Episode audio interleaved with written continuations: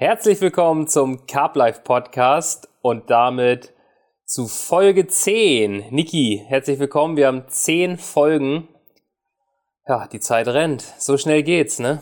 Unglaublich, ne? Als Winterprojekt gestartet und ähm, jetzt geht's langsam ins Frühjahr. Wir haben und wir sind April. schon bei Folge 10, ey. Ja. Mhm. Und wir sind nur bei einem zweiwöchigen Rhythmus, ne? Ja. Obwohl Gut, am Anfang haben wir ein bisschen mehr reingehauen, ne? Ja, obwohl mir letztens noch einer geschrieben hat, so, ey, mega geiler Podcast, ich habe echt wieder ein paar Feedbacks gekriegt von euch da draußen. Der eine, er hat nur ein Manko, was uns ankreiden will, wir sollten wöchentlich senden. Und da habe ich gesagt, Oha. nee, Alter, das, sorry, das kriegen wir zeitlich überhaupt nicht gemanagt. Das war ganz gut, dass wir uns auf die Fahne geschrieben haben, zweiwöchig. Und das ist ja, ja manchmal voll. schon, wir kriegen es immer hin, äh, das ist auch unser Ziel, aber manchmal denkt man sich, Alter, so wie heute, passt eigentlich nicht rein. Voll gestresst und so, und aber es muss irgendwie, ne? Es muss. Die Zeit muss man sich dann nehmen. Auf jeden Fall. ja, danach, vor allen Dingen. danach ist man auch immer hm. wieder glücklich. So geil, Mann. Wir haben eine Folge recorded, wir haben wieder was abgeliefert. Ist ja auch immer ein schönes ja. Gefühl, wenn das Ding online geht. Und es bietet natürlich auch uns beiden immer eine schöne, äh, ja, einen schönen Anlass, sich darüber auszutauschen, was überhaupt so abging, ne? Ja. Das ist auch ganz cool. Und zumal dieser wöchentliche Rhythmus allein schon ähm, wegen des Angelns nicht, nicht einzuhalten ist, weil du ja zum Beispiel nächste Woche, glaube ich, oder Ende dieser Woche dann schon losfährst und dann auch wieder anderthalb Wochen weg bist. Genau. Ne? Ja. Da geht's bald schon für dich nach Frankreich. Genau, Sonntag früh, ich denke so um drei Uhr, ich weiß nicht, zwischen zwei und drei werde ich losfahren, Mike einsammeln und dann geht's in Richtung Süden für zehn Tage. Da habe ich schon richtig hart Bock drauf. Vor ja, Dingen, richtig ähm, gut, ey. Ja, wir haben dann Anfang April. Jetzt startet bei allen so die Saison. Ich war das erste Mal draußen, zwar nur auf einem Dreh, aber konnte mitangeln. Du warst das erste Mal draußen. Jetzt geht's richtig los und dann wird's zeitlich auch nochmal eine richtige Herausforderung, dass wir uns zwischen all den ganzen Sachen, zwischen Arbeit, Masterarbeit, Angeln und allem, was noch so drumrum herrscht, diese diese zwei Stunden Zeit zu finden, um unsere Folge aufzunehmen. ja, genau, das kriegen wir aber schon irgendwie gedeichselt. Auf jeden Fall. ja, du hast den ersten Fisch gefangen, Alter. Ich habe den ersten Fisch Mega. gefangen. Nicht den ersten des Jahres, aber für mich ist das ja immer so ganz gerne, das ist die neue Saison jetzt so, wenn die, wenn die lange Pause da war, der, den ich Anfang Januar gefangen habe, der zählt für mich irgendwie noch so zum letzten Jahr. Jetzt war echt mal fast drei Monate komplett Pause mit Angeln. Und ich wollte eigentlich gar nicht mitangeln. Ich hatte eigentlich gar nicht so richtig den Turn, muss ich sagen. Mm, ich hatte zwar nach dem Dreh bei, bei Andy, ich war irgendwie zwei oder drei Tage ja zum Produktdreh und hatte danach dann mein Kram auf jeden Fall schon so fertig gemacht. Die, äh, die Schnüre bespult, haben wir ja letztes Mal alles schon besprochen. Und es war eigentlich alles fertig und ich weiß nicht. Und Steffen so, ja, pack deine Routen ein. Kannst mitangeln. Ich so, ah, ja, okay, ich pack sie mal ein. Die waren noch montiert von dieser Januar-Session, der Satz Routen, die anderen alle nicht mehr. Und ich Routentasche reingeschmissen, schnell alle meine Sachen so zusammengesucht, Köder mit eingepackt, so alles, was ich brauche, rein in die Karre. Und dann mir die Gastkarte geholt, die brauchte ich auch wegen Zufahrtsberechtigung, dass ich reinfahren kann. Da konnte ich ent, äh, schön entspannt aus dem Auto rausangeln und im Auto pennen. Und dann ging es recht zügig los. Das eine Problem war schon mal am Angelladen, dass es übelst lange gedauert hat, bis sie mir diese Karte ausgestellt hat ah, da stand ich schon mal, keine Ahnung, eine Viertelstunde, 20 Minuten in diesem Angelladen rum und dann sag ich, kann ich mir Karte zahlen? Nee, nur bar. Ich dachte so, ey, ganz ehrlich, Mann, gerade zu Corona-Zeiten, wer, wer nimmt da noch Bargeld? So, ich habe mich wie, gefühlt wie in der Steinzeit. Ich also losgetingelt mit der Karre zur Bank gefahren, irgendwie so sieben Minuten, alles klar. Zack, Straße gesperrt. Nicht bei Google Maps drin. Ey, dann so ein mega Umweg von zehn Minuten nochmal gefahren, zu dieser Bank da um 20 Euro zu holen wieder zurückgefahren.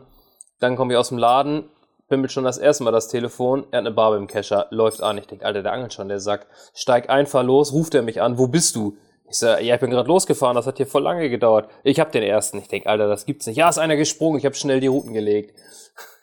ja, da kam ich zehn, zehn Minuten später an, dann hat er die beiden Fische da im Kescher gehabt.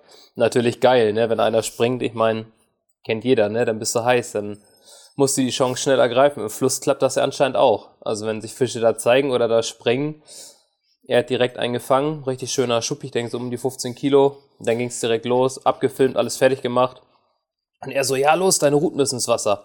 Ich sag, jo, keine Hektik. Da habe ich ihm das erstmal erzählt, dass ich eigentlich gar nicht so richtig Bock hatte. Er so, los, mach fertig die Dinger. Ich so, alles klar, mach ich. Ja, und dann ging's los. Habe ich meine Routen fertig gemacht und hatte dann am ersten Abend, glaube ich, gleich eine Barbe. Da war ich Essen holen kurz. Eine Barbe drauf. Und dann hatte ich die Nacht noch eine. Oh, die Dinger waren richtig fett. Ich habe vorher noch nie eine Barbe gefangen. Hast du schon Barben gefangen? Noch nie, nee. Aber ich angel auch so gut wie nie im Fluss. Ich habe ein paar Mal in Frankreich in ein, zwei Flüssen geangelt, aber sonst noch nicht so wirklich. Die gehen auch ganz schön ab, die Teile, ne? Ja, die haben richtig Schnur genommen. Ich habe die auch noch nie gefangen.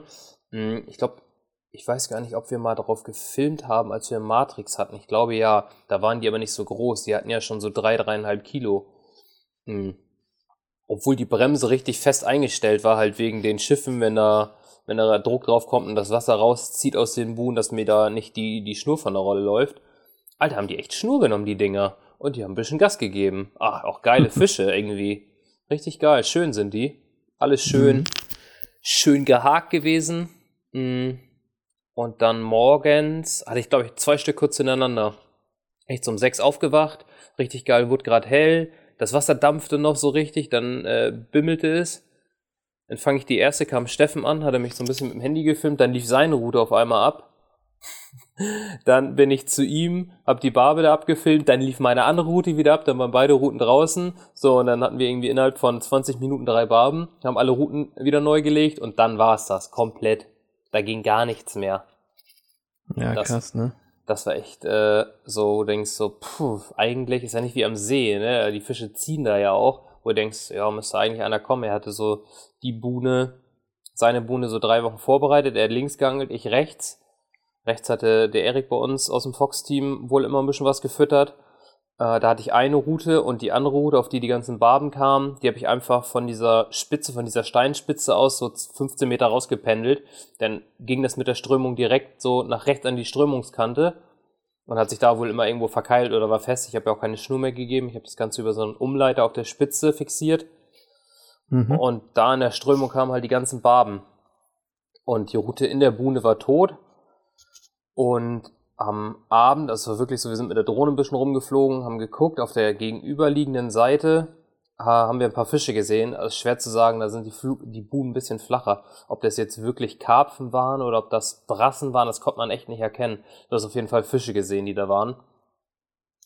Und gegen Abend ist in der Buhne rechts von mir ein Fisch gesprungen, auch ein Karpfen.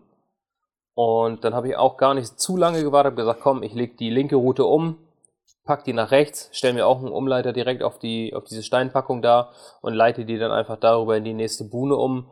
Hab das äh, Derrick mit dem Snowman runtergemacht, hab dann Ronny Rack rauf, ein 16 mm Pop-up, einen pinken.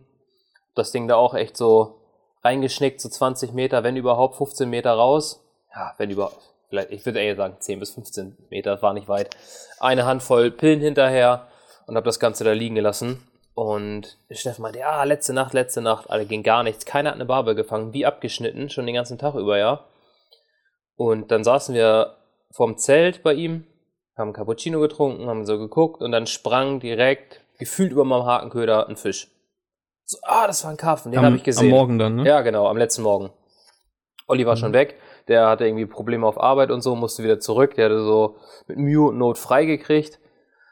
Ähm, war am ersten Abend dann schon voll gestresst von der Arbeit gekommen und konnte dann irgendwie am nächsten Morgen in der Nacht, weiß ich gar nicht, irgendwann wieder abdüsen. Seinem Chef zuliebe. Und der hatte auch gar nichts. Ja, dann sprang da ein Fisch. Ich so, oh, geil, ey. So zehn Minuten später springt noch mal einer. Und Chef, Alter, muss deine Route neu werfen. Äh, mach die neu. Ich sag, ich lieg doch genau da, wo der gesprungen ist. Ja, mach einen Poppy drauf. Ich sag, ich hab schon Poppy drauf. Ich sag, ja, aber ich mach gleich neu. Ich mach einen gelben drauf, weil er sagt, mach einen gelben drauf. Jo, mach ich gleich. Ganz locker weg. Erstmal die Kamera aufgestellt. Hab so die Steinpackung vom Buhnbeginn gefilmt mit so dem Bereich dahinter, wo der Fisch gesprungen ist. In der Hoffnung, falls ihr jetzt nochmal einer raus, äh, rausschraubt, dass wir den auch drauf kriegen. Das ist ja oft so, wenn du es filmst, passiert gar nichts mehr. Und ich zum Auto gegangen, mir den Pop-Up rausgeholt, eine Nadel, Feuerzeug, Baitfloss, geh runter zum Pott, nimm meine Route auf, drehe so ganz locker die Schnur bei, gehe die Steinpackung entlang und gehe so auf die Buhne rauf. bis zum Umleiter und auf einmal zieht so in der Spitze. Ich denke so, wow, was war das denn? Hat sich da jetzt eine Barbe gehakt oder ist da was reingeschwommen? Nimm so die Schnur hoch aus dem Umleiter. Alter, der zieht's mir so die Spitze weg, da hat's mir fast die ganze Route aus der Hand gehauen. Da habe ich gerade noch geschafft, die Bremse aufzumachen und dann nahm das Ding aber Schnur. Da war mir schon klar, Alter, da hängt ein Karpfen dran. Also so in, in letzter Sekunde hätte ich das, wie, wie Steffen gesagt hat, irgendwie die paar Minuten früher rausgedreht, dann hätte ich dem Karpfen da direkt das Rig vom Maul weggedreht. Ja, also, der wäre wahrscheinlich abgehauen. Wahrscheinlich, ja. Dann ballerst du das Blei da wieder neu rein. Also weißt du auch nicht, ob da jetzt noch, ob da jetzt ein Trupp unterwegs war oder ein vereinzelter Fisch. Auf jeden Fall mhm. hat dieses Ding reingezogen, hat er erstmal ordentlich Schnur genommen, ist bis an die Strömungskante dahinter. Uh. Ging dann aber doch relativ zügig, dass ich ihn wieder beigekriegt habe. Ja, man, dann konnte man ersten Reinkarpfen fangen. Mega geil. Richtig gut, ey. Schön, einen schönen Schuppi rausgedreht da, ne?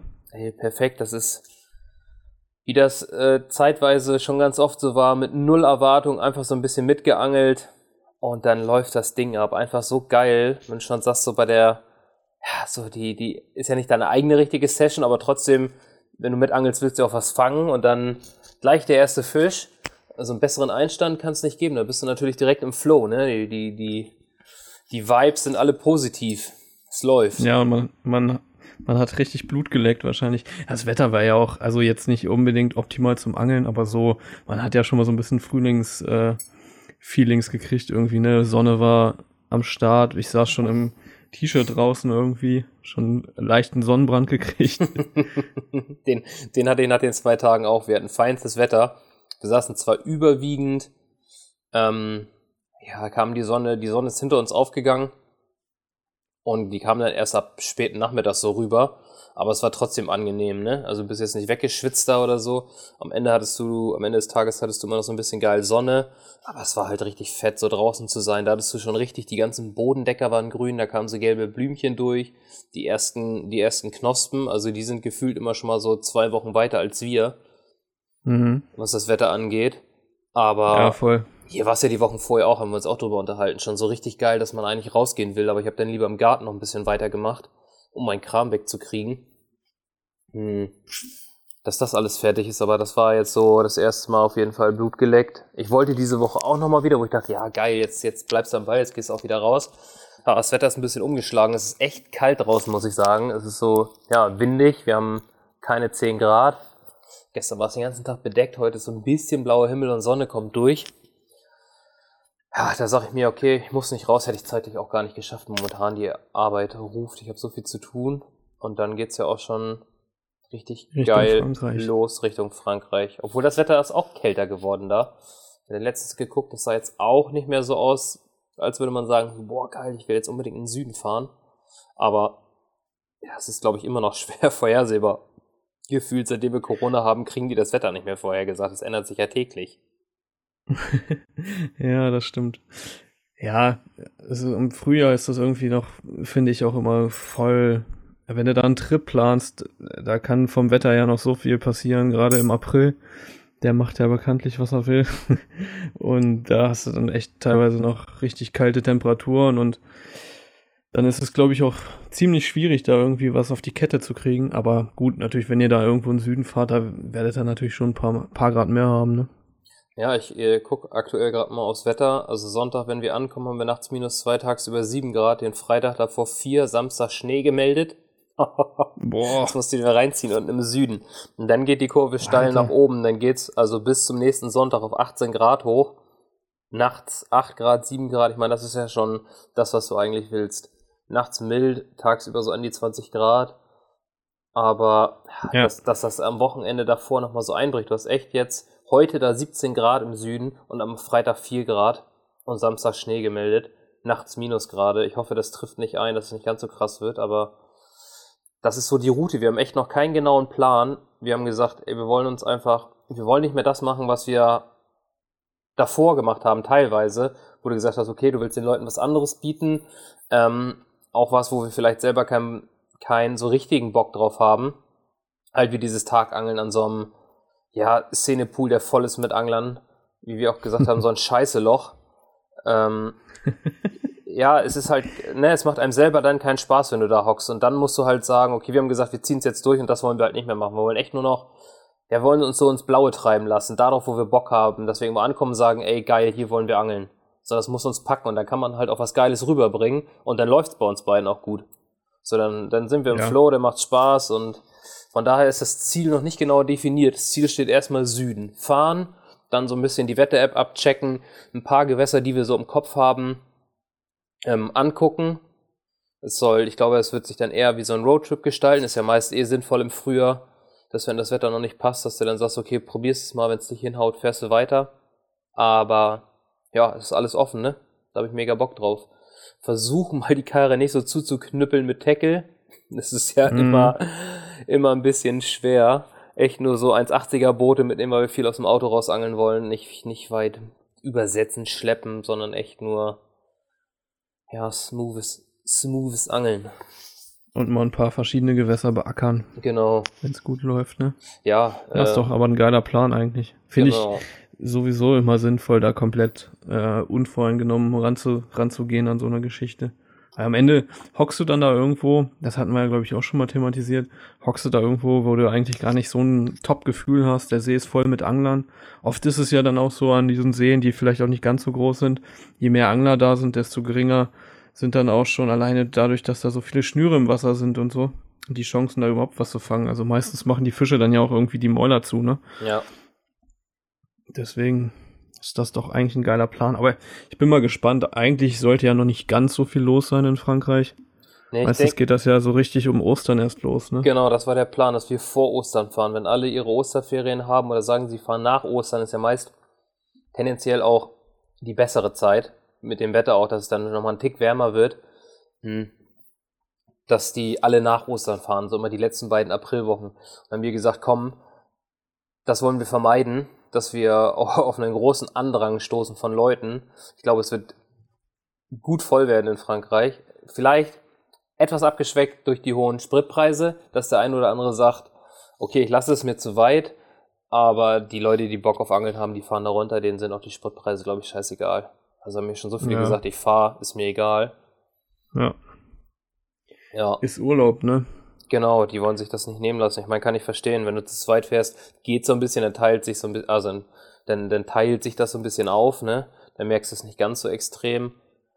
Aber dem wollen wir vorweggreifen und ja, dieses ist auch mal wieder geil. Ich war, glaube ich, seit, ich weiß nicht wie viele Jahren nicht mehr im Frühjahr in Frankreich. Ich glaube, das letzte Mal war es 2016, dass ich im Frühjahr, dass ich sagen kann, ich bin echt im, im April nach Frankreich gefahren. Und das waren immer richtig geile Trips, auch wenn es teilweise zäh war und nicht richtig lief, aber dann hast du genau so ein Ding gemacht, bist halt viel, viel Gewässerhopping betrieben, bis du dann eine Region oder ein Gewässer erwischt hast, wo es schon gepasst hat. Das war geil, halt so dieser frühen Jahreszeit, die Fische irgendwie auf sich zu beangeln, wenn du sie irgendwo in der Ecke hast, aktiv ja, zu beangeln. Das, das bockt schon. Ja, das ist richtig geil, das stimmt. Ich war tatsächlich im, im Süden erst ein einziges Mal im Frühjahr. Und das war auch eher so ein bisschen improvisiert, sage ich mal, weil ich wusste, ich, ähm, wie drücke ich das jetzt am besten aus, ohne dass es komisch klingt. Ich drück's mal neutral aus. Ich habe äh, ein Auto überführt nach Spanien. Und nein, da waren keine Drogen drin. Ja, Aber ich wusste, ich, ich, wusste, ich muss das Auto in Spanien stehen lassen und fliege mit dem Flugzeug zurück. Aber, äh, und meine damalige Freundin war auch dabei aber ähm, ich konnte natürlich nicht mit dem Auto, das war auch ein kleines Auto, ne? Das war jetzt nicht irgendwie zum viel Platz oder so drin. Und wie gesagt, ich musste mit dem Flugzeug zurück. Aber ich konnte nicht durch Frankreich durchfahren, ohne da mindestens mal einen Zwischenstopp zu machen, um zu angeln. Ja, und dann ähm, habe ich quasi so ein bisschen mit meiner Freundin abgekaspert, dass wir einen Campingplatz in der Nähe vom Salagu nehmen. Und Salagu kannte ich vorher schon so ein bisschen und ich wusste, okay, da hätte man vielleicht auch die Chance, da sind genug Fische drin, dass man mal auf eine geworfene Route einen Fisch fängt. Und dann habe ich mir vorher tatsächlich extra für den Trip so, so vier- oder fünfteilige Reiserouten gekauft, zwei Stück. Relativ günstig, waren auch irgendwie im Angebot. Und so zwei kleine Rollen dazu und habe dann echt nur so auch so eine kleine, ganz kleine Abhackmatte mitgenommen nur und eine kleine Box mit ein paar Haken drin und so. Ähm, ein paar Shotricks, glaube ich, waren dabei und eine kleine Tüte Boilies.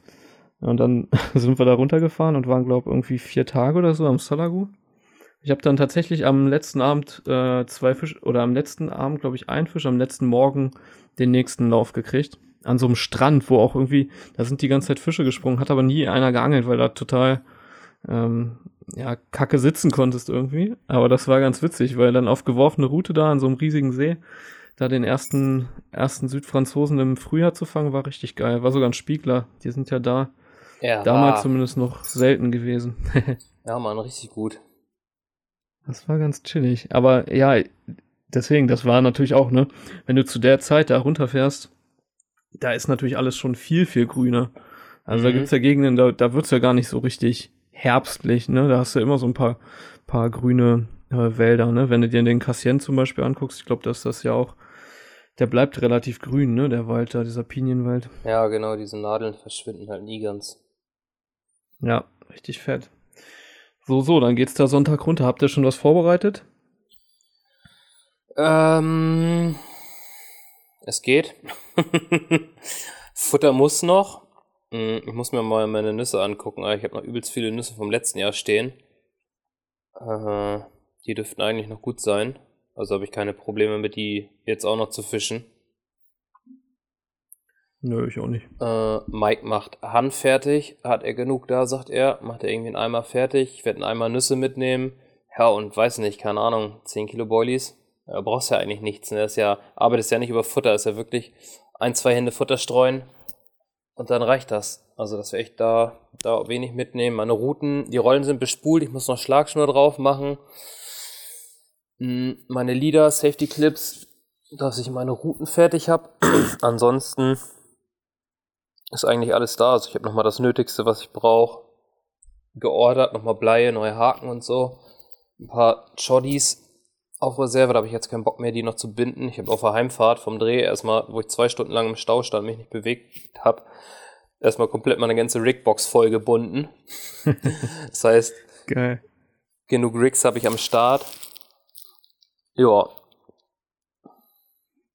Also kann's losgehen quasi. Ja, Boilies habe ich auch noch da. Alles gut, ey. Ich, meine Akkus liegen hier alle schon, mein ganzes Kameraequipment ist einmal, einmal auf links gedreht, schon mal alles durchladen, organisieren und fertig machen, dass ich das, ich habe mir das für dieses Jahr, ich letztes Jahr schon vorgenommen, das das ist so das Einzige, was Vorsatz war, dass ich mich dieses Jahr nicht so stresse vor Drehs und Touren, dass ich das mal schaffe, eher fertig zu werden. Sonst ist immer alles auf den letzten Drücker. So, egal ob das jetzt letztes Jahr beim Urlaub war, dass ich den Tag vorher noch äh, mir da so eine mir Bretter reingezogen habe als Ablage, auf dem vorletzten Tag irgendwie kam noch das an und hier und das und nix war richtig fertig. Jetzt will ich das wirklich, Samstag soll die Karre schon gepackt auf dem Hof stehen, dass ich da nicht mehr bei muss, außer das Kameraequipment, weil wenn die Akkus kalt werden, dann sind die immer schon halb leer. Das heißt, alles Ja, okay. bis auf äh, Verpflegung und Kameraequipment soll im Auto sein. Es hat einigermaßen gut geklappt bis jetzt dieses Jahr, dass ich das vorher fertig hatte und immer nur noch das Nötigste mit reingenommen habe. Boah, das- das, klappt bei mir auch nie, ey. Fuckt mich ehrlich gesagt immer richtig ab. Dann willst du eigentlich los und dann musst du das noch holen und das noch. Ach, hier hast du auch noch was vergessen. Alter, dann rödelst du eine Stunde lang irgendwo rum und kommst nicht los, weil du alles irgendwo noch liegen hast, was du gedacht hast, ah ja, Mhm. kann ich noch machen. Alter, da kriege ich immer richtig ein zu viel. Bei mir ist das auch jedes Mal das gleiche. Die ersten paar Trips im Frühjahr habe ich, fahre ich los und ich habe immer das Gefühl, ich habe irgendwas vergessen. Man ist irgendwie gar nicht mehr so richtig, ne? Sonst hat man halt irgendwie, man vergisst ja auch mal was, aber dann schmeißt man es irgendwie ins Auto und das bleibt dann da liegen oder man schmeißt es in die Angeltasche. Aber so die ersten Trips, da habe ich immer das Gefühl, irgendwas Wichtiges habe ich vergessen. Mhm. ist scheiße dann. Aber ich Ja. habe ich hab das die anderen Jahre auch mal gemacht. Also ich bin so ein Ordnungsfanatiker, dass ich immer alles wieder auf- und wegräume. Das wird mir oft zum Verhängnis, weil ich dadurch wieder irgendwelche Sachen aus meinem Auto rausräume, die ich eigentlich bräuchte. Und dann hast du mal, ja, deine Tasche mit den Haarmarkern vergessen. Dann stehst du da im Wind und willst punktgenau ablegen. Ja, kacke. Oder irgendwas anderes. Oder du hast was nicht dabei, was du dabei haben wollen würdest. Jetzt habe ich mir so eine große, ich habe mir letztes Jahr so Euro-Boxen geholt, schwarze kleinere und größere. Und da habe ich jetzt eine von den großen in meine Karre gestellt und da ist wirklich alles drin, was ich nicht immer brauche. Also zum einen, was eh, da ist immer ein Gummihammer, ein Klappspaten, eine kleine Säge, eine Axt, so äh, Flickzeug für Schlauchboot ist da drin.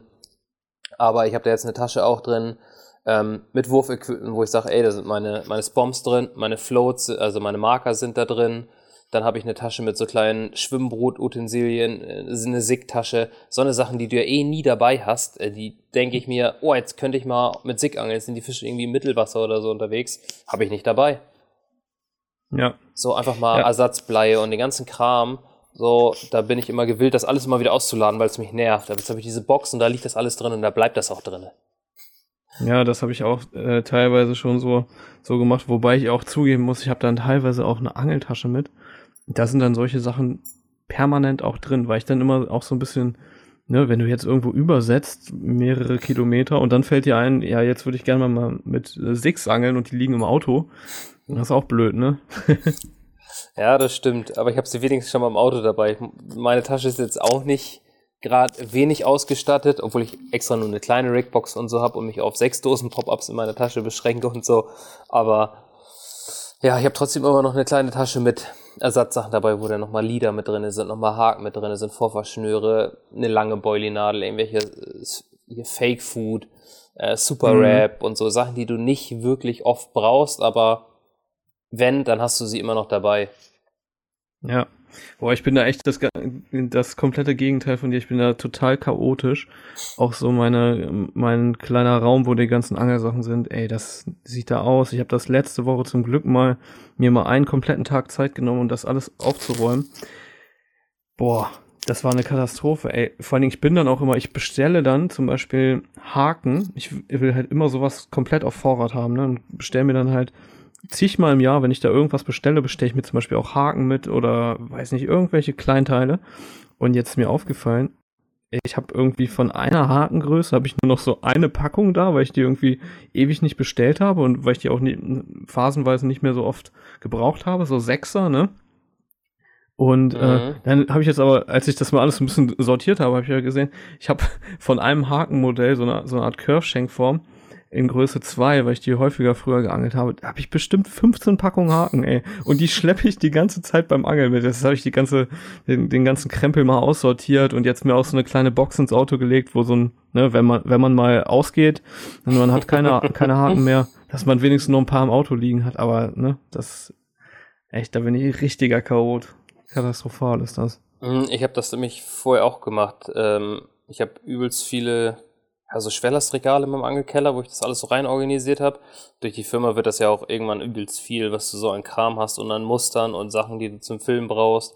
Mir irgendwann eine Seite hatte ich schon ähm, Schwerlastregale drinne und dann habe ich es mir auf die andere Seite auch noch, dass es eigentlich alles voll ist, noch ein Regal da mit drinne und ein Regal für ähm, Pop-ups und Liquids und so einen ganzen Kram. Und irgendwann war das aber auch so, dass ich überall was rumfliegen hatte und dass irgendwas ins immer es kam und ich habe es irgendwo ins Regal gestopft und dann war das auch mal so neue Haken bestellt, kack, ich habe keine Haken, keine Haken, kein das nicht.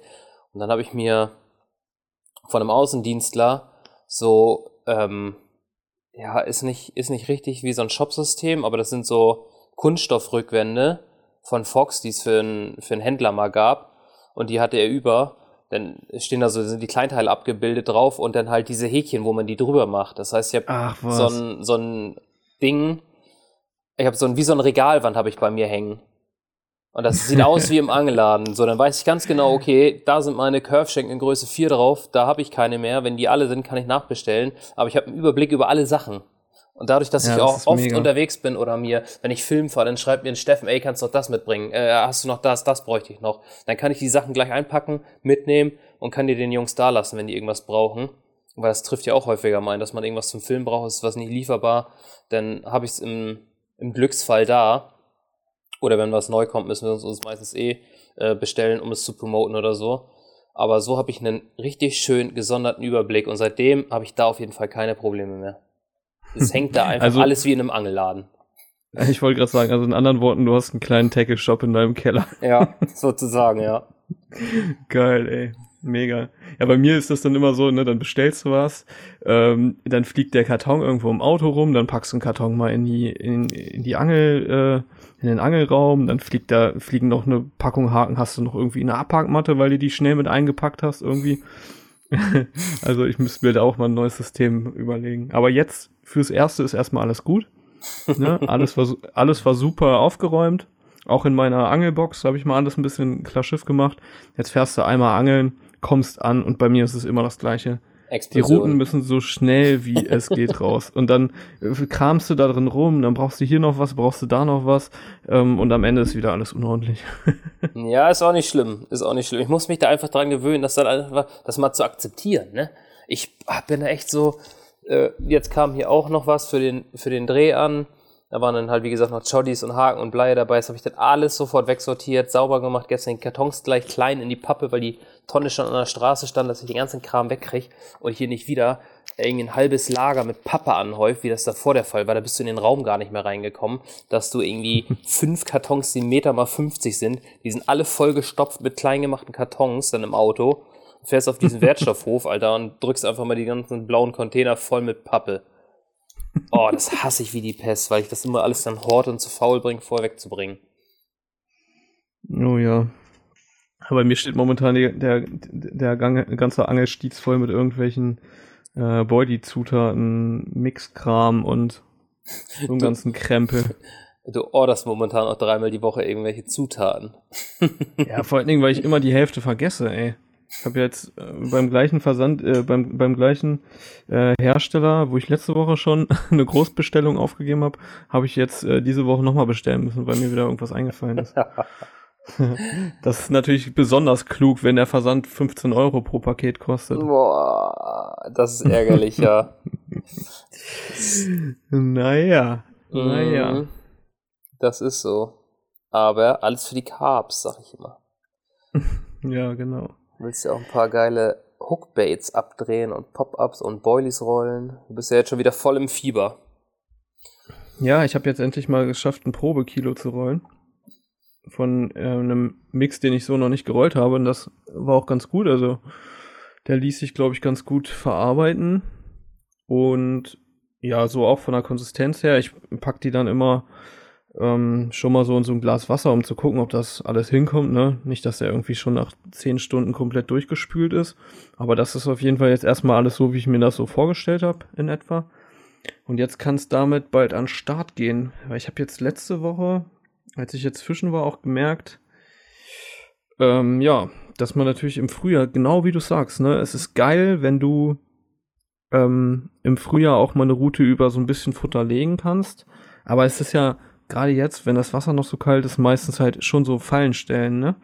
Und ähm, da ist es, glaube ich, dann schon ganz geil, wenn man dann auch einen Boilie hat, der ein bisschen attraktiver ist. Ich habe jetzt, ähm, als ich da losgefahren bin, habe ich alte Boilies vom letzten Herbst mitgenommen. Und das waren jetzt halt so, ich sag mal, solide Fischmehlboilies. Ich habe auch einen Kohlenhydratköder äh, quasi mitgehabt, mit einem relativ hohen Fettanteil. Ähm, und ja, wie gesagt, ne, ich habe die letztes Jahr auf dem Dauerfutterplatz eingesetzt, also es ist jetzt nicht so die Instant-Waffe gewesen. Und ja, ich habe an dem See komplett in die Röhre geguckt. ähm, und ich glaube jetzt nicht, dass es nur an den Boilies lag, definitiv nicht. Da haben auch noch ein paar andere Faktoren mit reingespielt. Ähm, aber genau, da bin ich jetzt natürlich so ein bisschen hinterher, dass ich das alles so ein bisschen optimiere, dass wenn ich da das nächste Mal hinfahre, dass das ein bisschen ein besseres Ende nimmt für mich, ne? Schön ein abgeblinkt. Aber ja, auch, auch vier, das, das passiert dem Besten, ey. Ja, kannst nichts machen, ne? Du hast alles probiert. Du hast Fische gesehen, du hast mit Six geangelt, du hast aktiv geangelt, du hast mal eine Route auf Futter gehabt, aber war nix, ne? Mhm. Ja, ich habe zum Teil dann sogar die letzten zwei Nächte nur noch mit Maden geangelt. Also ich habe wirklich eine Route, da war nur so ein kleines Fake-Maiskorn dran und obendrauf halt ein fetter, so ein fettes Madenbündel. Die Route lag zwei Nächte komplett, sah aus wie neu. Also nicht mal die Maden irgendwie angefressen oder so. Also schon, ja, war schon eine harte Nummer. Ich glaube tatsächlich, ich habe ein bisschen zu aktiv geangelt. Äh, ich glaube, man hätte ein bisschen mehr, also hätte ein bisschen länger die Routen liegen lassen müssen, mal richtig so irgendwie zwei, drei Tage. Das habe ich zwar gemacht, aber ich war in Summe trotzdem jeden Tag mit dem Boot draußen und gerade an so einem kleinen flachen See, ähm, ich, wo ich da geangelt habe, wo auch viel Angeldruck drauf ist, wo, wo viele andere Angler auch mit dem Boot und so ablegen. Ähm, da ist es dann, glaube ich, ganz gut, wenn man wirklich mal irgendwie zwei Tage da gar nicht mit dem Boot irgendwie groß rumfuckert. Was natürlich aber auch schwierig ist, wenn du den See überhaupt nicht kennst, ne? Du kommst dahin, willst natürlich ein bisschen was ausprobieren, willst ja erstmal irgendwas zum Laufen kriegen. Dann legst du in der ersten Nacht, habe ich eine mit einem weißen Poppy gelegt. Äh, die lief irgendwie zwei Tage nicht, dann habe ich die mal auf einen pinken gewechselt die, äh, keine Ahnung, dann legst du noch mal ein, zwei Routen um und in Summe bist du dann jeden Tag mit dem Boot draußen und ich glaube, das war auch so ein Faktor, der dazu geführt hat, dass ich da die Fische an diesem kleinen, kleinen See dann so ein bisschen vielleicht verscheucht habe. Gespukt. Ja. Ja, und dann kannst du aber die Stelle auch nicht wechseln, weil der ganze See voll sitzt mit Anglern. Irgendwie auf drei Hektar vier, vier Leute drauf gewesen. Alle mit dem Boot abgelegt. Ja, kannst du dir vorstellen. Ja, früher, ne? Die hatten Bock. Langes Wochenende draus gemacht, dann sind sie losgefahren, ne? Aber ja, klar. und geiles Wetter gewesen ja, auch, ne? Genau, also das zum, zum Sitzen. Ja, das wollten die alle mitnehmen. Aber ist klar, ich kann nicht da verstehen, wenn da nichts geht, dann, ja, also im Nachhinein bist du dann immer schlauer, aber in dem Moment versuchst du natürlich, das zu ändern, was du ändern kannst und versuchst die Fische zu finden, versuchst zu gucken, eine Route umzulegen und dann bleibt es halt auch nicht aus, dass du da mal mit dem Boot drauf gehst, ne? Also ich hätte es nicht anders gemacht, ich wäre auch mit dem Boot hin und her gefahren, gerade wenn du noch keine, keinerlei Berührungspunkte hast, wo du sagst, ey, die Ecke, die bringt eigentlich immer Fisch, da kann ich die auch mal liegen lassen. Da kann ich mir sicher sein, dass ein Biss kommt. Nein, wenn du das Gewässer nicht kennst und da noch nie geangelt hast und nichts gefangen hast, dann gibt's das halt noch nicht. Das ist dann Lehrgeld. Ne? Genau. Ne?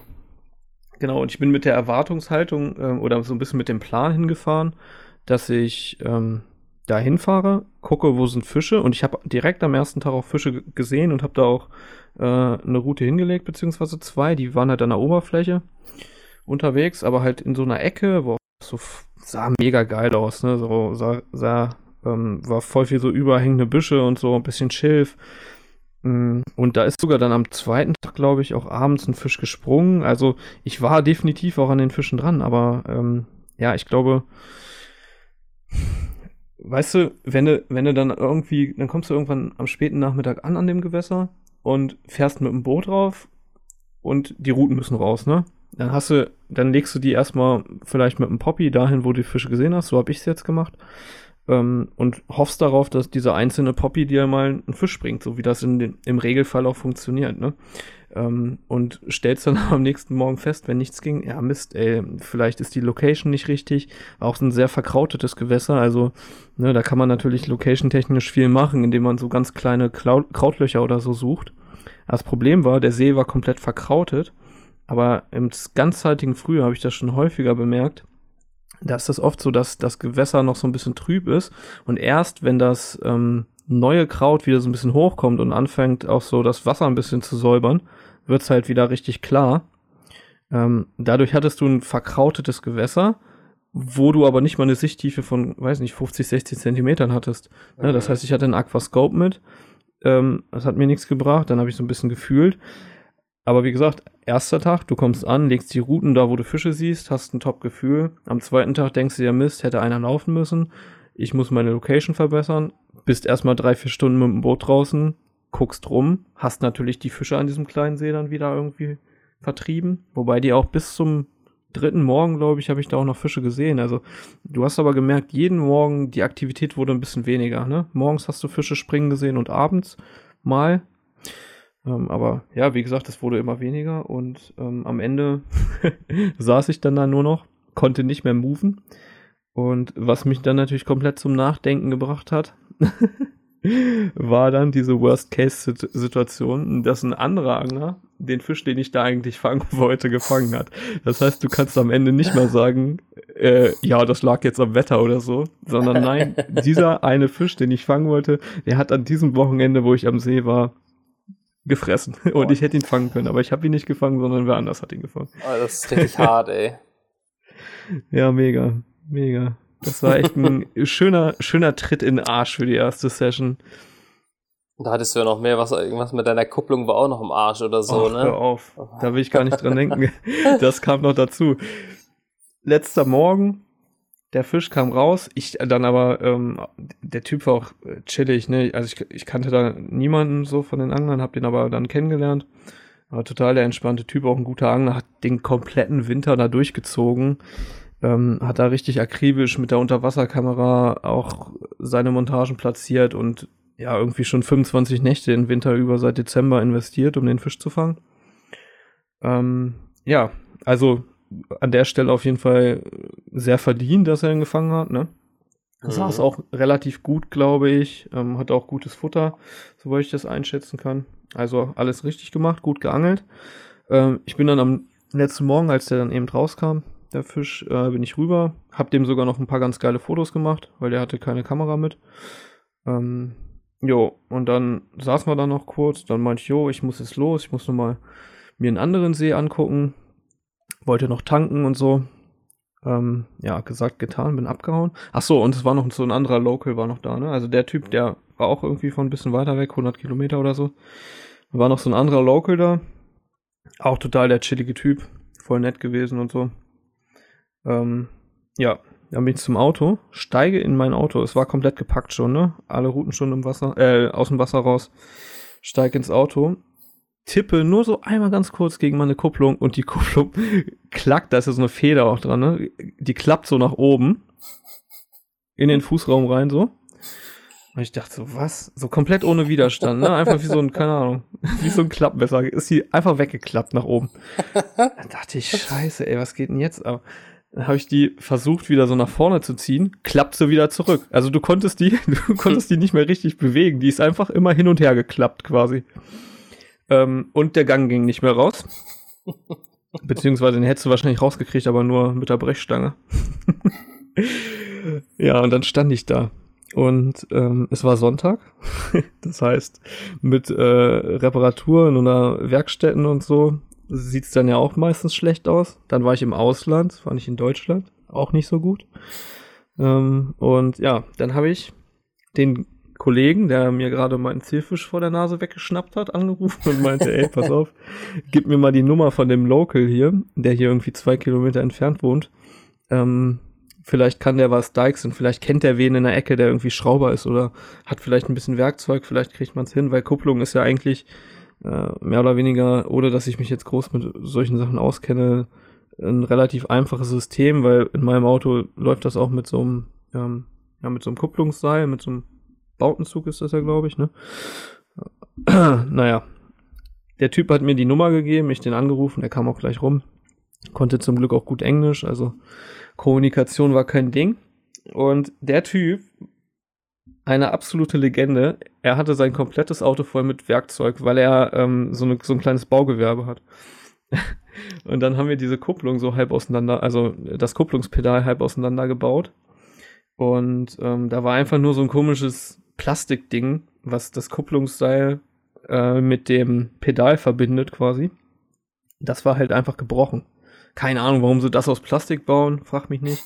War auf jeden Fall durch, das Ding. Ähm, und dann haben wir das mehr oder weniger aufwendig da rausbohren müssen. Der hatte sogar einen Akkubohrer mit. und ähm, haben das Kupplungsseil dann irgendwie so provisorisch mit einem äh, Kabelbinder am Pedal befestigt. Und dann bin ich. Und, und dadurch hat sich aber, äh, durch diese Befestigung, wie wir das dann gemacht haben, hat sich aber dieser Kupplungsweg total ähm, ja, ver verringert. Ne? Also ich hatte dann nur noch so, keine Ahnung, drei, vier Zentimeter hast du diese Kupplung noch reingedrückt, aber er hat halt gekuppelt, so fast wie die das wahrscheinlich damals bei irgendwelchen Sportwagen gemacht haben, dass, dass du nicht mehr so einen langen Kupplungsweg hast. Und dann bin ich mit der Karre losgefahren und ähm, habe aber gemerkt, so erster Gang schon so, boah, das ist schon ein bisschen Power, um den reinzukriegen und so. Und dann dachte ich, Mist, eigentlich müsstest du tanken. Also ich hatte noch so die Hälfte an Sprit, ne? Ähm, aber ich wollte jetzt auch nicht sofort irgendwie auf eine Tanke fahren. Ich wollte erstmal da, äh, keine Ahnung, möglichst schnell nach Deutschland wieder und Kilometer möglichst machen. nah an meinen Heimatort dran. Ja. Und ja, dann kannst du dir vorstellen, ich sitze da im Auto, stinke wie Sau, weil ich irgendwie fünf Tage mich nicht gewaschen habe, fühle mich total unwohl. Mein Zielfisch wurde mir gerade von der Nase weggefangen und ich mache mir im Endeffekt die ganze Zeit Gedanken darüber, wie ich den Fisch beim nächsten Mal fangen kann. und äh, ob mein Auto überhaupt durchhält. Ja, und mit dem Gefühl bin ich dann nach Hause gefahren, vier Stunden. glorreich. Absolut glorreich, war top, top Trip. Ja, schöner Einstand, aber mhm. gehört manchmal auch dazu, ne? Ich hatte das ganz oft, wenn ich das so zurückverfolge, dass mein erster Trip an neues Gewässer, also jetzt, wo ich irgendwie einen Zielfisch hatte, eine Kampagne fahren wollte, dass der erste Trip eigentlich immer, oder die erste Session immer für den Arsch war. Also die war. Das gibt mir ja Hoffnung. Ja, das war immer so, ich weiß noch, als ich den Orangen fangen wollte, den Orangen Spiegler, dass ähm, auch ich die erste Woche, wo ich da starten wollte, direkt mal vier Nächte eingeplant habe. So, so wie du jetzt. Mal das Gewässer kennenlernen, mal gucken, mal so ein bisschen ausprobieren. Angekommen. Ähm, dann war Mike an dem Abend auch noch da, war halt richtig schön, jeder seine Routen raus, schön irgendwie gegrillt, glaube ich, oder haben wir direkt angefangen, uns Havanna in uns reinzuschütten, ich glaube ja. Kann auch sein, dass wir dann gar nicht mehr gegessen haben, dann hat jeder irgendwie, Mike hatte ein oder zwei Fische und ich hatte so einen kleinen Schuppi von so acht Kilo oder so. Und dann haben wir auch noch Rosé getrunken, trinke ich normalerweise nie. Und ich hatte einen Schädel, mir war so kotzübel. Und ich hatte einen Schädel und Mike hat sich dann am nächsten Morgen, dem ging es auch überhaupt nicht gut, vom Acker gemacht. Die Fische abgelichtet und dann hockte ich da und ich dachte so, ja, jetzt hast du auf jeden Fall noch drei Nächte und es wurde so brütend warm.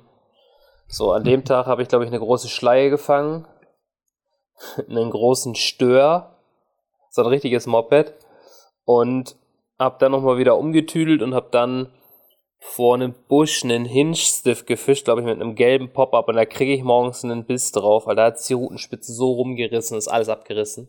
Also nicht alles, mhm. aber der ist genau am Hakenschenkel oben gerissen, das Material. Ja, und dann ja. war, war das so der Moment für mich, wo ich gesagt habe, Alter, reicht mir. Ich habe einen Fisch gefangen. Ich habe einen abgerissen, mir ging's nicht gut, es war, er war echt richtig heiß, wir hatten, keine Ahnung, gefühlt an die 30 Grad, also es war echt kurze Hose, T-Shirt im April. Ich habe eingepackt, bin nach Hause gefahren und habe gedacht, naja, mal gucken, wann ich wiederkomme. Das war natürlich auch so, du hast, du hast kein gutes Erlebnis beim ersten Mal im Gewässer gehabt. Und dann war es, glaube ich, schon die Woche da drauf, wo das Wetter umgeschlagen ist. Es wurde wieder so ein bisschen kühler bisschen bewölkter und auch immer so mit Nieselregen, wo ich dachte, Alter, das ist, der Luftdruck ist geil, das geht jetzt von Hochdruck runter, perfekte Bedingungen, ich muss, ich muss wieder los. Bin zwei Nächte wieder hingefahren, mh, hm, hatte alles aufgebaut, ich glaube, ich war recht früh da, Mai kam vorbei. Und erst an dem See angekommen und zack, hatte ich den Großen im Sack. Krass, ey, bei der zweiten Session da. Ja, und dann war natürlich alles wieder gedreht. Die zweite Nacht hat, äh, hat auch nichts mehr gebissen, war aber in dem Fall egal. Der Fisch hat gebissen. Hm, nee, ich hatte sogar schon Fische. Ich hatte, glaube ich, über Nacht schon zwei oder drei Fische. Äh, kleinere, auch alles so 10, 12 Kilo. Und der hat nachmittags so auch komplett mitten am Tag, 4 Uhr, halb 4 oder so hat er gebissen. Mike kam gerade an. Ähm, und dann sind wir zu mir am Platz gegangen und dann hing der Fisch am Band. Geil, ey. Ich hoffe, so ergeht es mir das nächste Mal, wenn ich da runterdüse. also, äh, ja, mal als Beispiel, dass es bei mir auch scheiße, scheiße angefangen hat und am Ende hat sich alles zum Guten gewendet. ja, das ist immer, ne? Am Ende, der Weg ist auch so ein bisschen das Ziel. Das sind alles Auf jeden Fall, so geile ja. Geschichten, die man so im Hinterkopf hat. Und es wäre auch langweilig, wenn du jedes Mal so sofort einen, den dicken Fisch fangen würdest, ne? Ja. Aber so, das war jetzt auch mal so eine Erfahrung, wo man dann auch merkt, so, man muss sein eigenes Handeln auch immer wieder hinterfragen. Und ich habe mir natürlich auch die ganze Zeit dann die Frage stellen, und die muss man sich dann, glaube ich, auch stellen, warum hat der Typ den Fisch gefangen und äh, bei mir hat gar nichts gebissen. Der hatte sogar noch einen anderen, ne? Also der hatte, ähm, der hat es zum Beispiel so gemacht, der ist angekommen, hat die Routen gelegt, ähm, hat dann wirklich 48 Stunden gewartet, also zwei Tage komplett, hat er am zweiten Morgen dann den ersten Lauf ähm, und hatte dann, hat dann wieder Routen gelegt, alle nochmal neu gemacht und hat dann am letzten Morgen, also nach vier Nächten, dann wieder einen Lauf gekriegt. Und dann war, hing halt der richtige Fisch dran. Mhm. So, und ja, das bestätigt das eigentlich auch so total, ne, dass da wahrscheinlich in meinem Bereich einfach ein bisschen viel Unruhe war. Der saß eher in so einer Art Durchgangsbereich, wo immer so ein bisschen wahrscheinlich Fische durchziehen. In den anderen Bereichen kamen dann zum Wochenende auch Angler, war also auch voll viel Trouble, voll viele Leute da irgendwie am rumwerfen und am rumfahren mit dem Boot. Und ich glaube, das hat ihm dann auch so ein bisschen in die Karten gespielt. Ja, aber auf jeden Fall wieder um eine Erfahrung reicher. Und das wird, glaube ich, noch richtig interessanter, weil das echt so die Art von Gewässer ist. Ja, habe ich noch nicht so oft befischt. So richtig kleine Seen mit einem extrem hohen Angeldruck, wo dann aber auch alle mit dem Boot irgendwie drauf sind. Man muss, glaube ich, also man kommt auch nicht so gut am Boot vorbei. Klar könntest du da auch versuchen, so kleine Krautlöcher ja, mit der Route anzuwerfen, aber wahrscheinlich wird das am Ende eher darauf hinauslaufen, die Routen am ersten Tag sehr punktuell und sehr gut abzulegen. Wirklich so, ne, das Blei so ein bisschen auch im Kraut verstecken, dass nur der Köder auf der freien Stelle vielleicht liegt oder meinetwegen mal ein Shotrig genau im Kraut zu angeln oder so. Das habe ich aber jetzt auch schon probiert. Das war auch noch nicht so richtig, richtig von Erfolg gekrönt. Naja, aber ich glaube, dass, wie gesagt, das wird noch eine interessante Sache da. Ich bin mal gespannt, wie das da weitergeht. Hab jetzt meine kompletten Frühjahrspläne auch so ein bisschen um, über den Haufen geworfen, weil ich jetzt schon komplett geflasht bin von diesem Fisch. es hat dich komplett gekickt, alles zerstört wieder. Ja, also nicht alles, ähm, aber die Gewässer, die ich auch so fürs zeitige Frühjahr äh, im April so auf dem Schirm hatte, die sind eh ein bisschen tiefer und ja, meistens laufen ja diese tiefen Seen so fünf, sechs, sieben Meter ähm, aufwärts. Die laufen ja meistens eh erst so richtig im Mai, ne? Ja. Habe ich so die Erfahrung gemacht. Da wird es im April eh noch schwierig und das ist ein flaches Ding. Gibt es eh nicht so viele Gewässer, jetzt zumindest bei uns in der Ecke, die so richtig flach sind, die, die ich jetzt so interessant finde zum Angeln. Und von daher denke ich mir, fahre ich da vielleicht noch ein, zwei Mal hin, wenn ich es wenn ich's einrichten kann. Und gucke mal, wie es da läuft. Ja, ist doch top. Aber genau das macht es dann doch aus, der Weg dahin, der Weg zum Ziel. Auch wenn man das Ziel immer gerne schnell erreichen möchte, kann, kann dann ja gerne in der zweiten oder dritten Session passieren. ja, klar. Nur ne, äh, auch an so Seen, wo dann auch äh, viele Leute so einen Fisch fangen wollen. Äh, an dem Gewässer ist das jetzt auch nicht so, als wären da noch äh, etliche andere richtig geile Fische drin noch ein, zwei vielleicht, aber jetzt nicht so, dass ich da unbedingt so weit hin äh, reisen muss, ne? Und ja, im Endeffekt weißt du, da sitzen dann auf drei Hektar vier, fünf Leute und alle wollen im Endeffekt diesen einen Fisch fangen. Ähm, und natürlich kann nicht jeder den am gleichen Wochenende fangen, ist ja klar. Deswegen, das bleibt spannend da, ey. Das wird gut. Ich mag sowas. Fische jagen, gerade in, in kleineren Gewässern. Also was heißt kleineren? Ich sag mal irgendwie so bis, bis 30 Hektar ist ja, also ist ja so die, die Standardgröße bei uns. Aber ist das alles so ja, recht gut überschaubar und planbar, ne? Mhm. Finde ich, kann man. In der Regel schon, ja. Ja, recht, recht gut zum, zum Ziel kommen. Aber das macht es halt, wie gesagt, auch aus, dass du jetzt deine Anpassung vornimmst, versuchst was zu ändern, Du weißt jetzt, wo du drauf oder worauf du dich einzustellen hast. Du kannst mit Angeldruck rechnen. Ähm, du weißt, der Fisch ist fang, der ist fangbar, er ist da, er wurde gefangen. Ja, ich bin echt mal gespannt, wie das dann ausgeht. Mm, ja, vor allen Dingen, wenn du den dann wirklich mal so live gesehen hast, ne? Und den selbst fotografiert hast, dann kriegst du da nochmal einen ganz anderen Bezug zu irgendwie. ich glaube, wenn das jetzt nicht passiert wäre, dann wäre es vielleicht so, ja, hätte ich schon noch Bock, den zu fangen, aber aber das hatte ich ja, jetzt gepackt. So gibt ne? das einem noch, gibt das einem noch mal so den letzten, so den letzten Kick irgendwie. Ja, das ist natürlich aber auch, ähm, ja, ich glaube nicht, dass ich das jetzt die nächsten vier, fünf Jahre so durchziehen werde. Ähm, jetzt überleg mal, ne, wenn du jetzt ähm, auch wirklich dann Urlaub dafür einreichen musst und so, was ich ja die nächsten Jahre dann tun werde. Ich glaube nicht, dass ich dann sage, ich nehme mir jetzt eine Woche Urlaub, um an so einem drei Hektar Ding zu sitzen. Ne? Also das ist ja schon, boah, nach der zweiten, dritten Nacht, ne, guckst immer wieder auf das gleiche Stück Wasser, läufst da vielleicht mal so ein bisschen rum, aber ja, dir sind natürlich auch so ein bisschen die Hände gebunden und ähm, da ist natürlich, wenn du es jetzt mit so einem Angeltrip nach Frankreich oder so ähm, vergleichst, da hast du ja viel mehr Freiheiten, ne? Wenn dir da irgendwas nicht passt, dann wechselst du das, wechselst das Gewässer oder wechselst die Stelle oder so.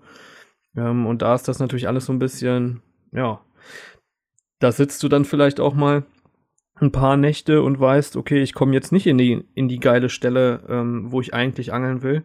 Oder ähm, ja, du sitzt da und du weißt, ich bin eigentlich gerade nicht an den Fischen dran, aber ich muss jetzt darauf warten, dass die vielleicht wiederkommen oder irgendwie so, ne? Also man muss da schon auch so ein bisschen, ja, glaube ich, auch seinen Kopf so ein bisschen reinkriegen in diese Art vom, von Angelei. Klar könnte man da jetzt auch nur irgendwie ein, zwei Nächte die Woche fischen, aber dafür ist das alles ein bisschen weit weg. auf jeden Fall, aber ich glaube, es kommt immer auf den Fisch an. Wenn du jetzt so, diesen, so einen richtigen Überfisch auf drei Hektar hast, dann äh, nimmst du dir da auch eine Woche Urlaub für. Ja, ja, ist ja auch immer so, keine Ahnung. Ne? Also wenn du den Fisch anderen Leuten zeigen würdest, würden die vielleicht auch sagen, ja, ist ein schöner Fisch, so, ne? Aber der kam jetzt raus, der hatte nicht mal 50 Pfund, also nicht mal in Anführungszeichen. Bei so einem Fisch ist das Gewicht eigentlich zweitrangig. Ähm, aber ja, ne? Keine Ahnung. Das ist schon auch aus so einer Perspektive könntest du ja auch sagen, ja, muss ich mir jetzt nicht unbedingt geben, aber keine Ahnung, irgendwie, ich finde, wenn das ein Fisch ist, der auch so eine Art Charakter hat und das ist bei dem definitiv der Fall, der kommt auch aus einer bestimmten relativ seltenen Zucht. Also der hat auch so ein bisschen Geschichte hinter sich und so. Ähm, dann finde ich, kann man so einen Fisch halt auch mal jagen. Ich kann mir einfach äh, vorstellen, ähm, dass wenn ich den gefangen habe, dass es auf jeden Fall mein Fotoalbum oder hier zu Hause meine private Fotowand ganz gut ergänzen würde. Ich habe Bock, den zu fangen und ja, ja darauf Bock, kommt es ja. Genau, darauf kommt es ja nur an. Nicht einfach nur zu sagen, öh, der muss einfach schwer sein, sondern ja, wie du schon sagst, auf einmal packt es dich richtig, dann hast du den noch gesehen, dann schmeißt du die, die, die Planung, die du eigentlich hattest, schon wieder halbwegs über den Haufen, weil du jetzt auf einmal den unbedingt fangen willst. Ja, ist auch natürlich auch so ein bisschen, ne, es sind, ist ja nicht nur der Fisch an sich, es sind oft dann ja auch die Umstände, ne? Also dann ist das da, ich habe mir das eigentlich viel schlimmer vorgestellt, weil ich dachte, okay, da wird voll viel los sein, jetzt nicht mit anderen Anglern, aber vielleicht auch mit Spaziergängern und so, weil es so eine Art Parksee ist quasi. Aber da sind halt jeden Tag irgendwie, siehst du da die, die gleichen 10, 15 Gesichter, die da mit dem Hund rumlaufen. Nach zwei Tagen grüßen die dich schon. Also hat irgendwie auch so vom, vom Angeln her so vom, vom da sitzen und so hat das alles gepasst. Ne? Wenn das jetzt da alles total äh, blöd wäre, dann würde ich auch sagen, nö. Aber muss ja alles so ein bisschen passen, ne? Man muss einfach Bock drauf haben, an so einem Gewässer zu angeln und so einen Fisch zu fangen und dann ist man auch motiviert. Und so sieht es momentan bei mir aus. Ich habe richtig Bock, da wieder hinzufahren. Top. Ich hätte auch schon voll Bock, meine Zielfischkampagne zu starten, aber dafür ist es einfach noch zu früh. Das ist aber, das ja. geht auch ruckzuck los. Dann haben wir Mai und dann geht's ab, weil April Ja, guck mal, vier Wochen jetzt, ey. Du ja. fährst davon schon mal den, den erst, das erste Drittel vom April bist du schon mal weg. Äh, eigentlich kannst du den halben April schon mal streichen, weil das habe ich mir also vorhin im Auto beim Einkaufen gerade gedacht. Es geht Sonntag los, da ist schon der 3. April, dann kommst du am 13. wieder, dann ist Ostern. So, dann ist Ostern durch, da ist äh, Family Time, dann ist der halbe Monat weg. Da ist ja. einfach nichts passiert. So, dann weiß ich, okay, ähm, dann die Woche da drauf steht auch schon wieder was an. Also mit, mit Arbeit ordentlich. Da habe ich Videoschnitt fertig zu machen für die Woche da drauf, dass das Video fertig wird, was ich mit dem Steffen gefilmt habe. Dann sind da, glaube ich, noch äh, ein, zwei Produktvideos, die auch noch geschnitten werden müssen. Ich habe dann irgendwie noch ein Shooting am Wochenende. Die Woche da drauf ist aber nicht am Wochenende eine große Hochzeit. Und ich muss in der Woche noch oder ich fahre in der Woche noch mal zum Steffen zwei Nächte filmen. Alter, das ist richtig viel. Und dann sind wir schon im Mai. Dann ist direkt der Mai da. Ja. Ja, und der Mai, weißt du selber, das geht auch wieder schnell. Ne? Dann fährst du irgendwie ein, zwei Mal, fährst du vielleicht einen, einen längeren Trip für, weiß nicht, drei, vier Nächte los. Oh, dann, dann hast du noch dein. da bin ich unterwegs, ja. Ja. ja, der Mai ist, der Mai ist dem, dem Angeln gewidmet.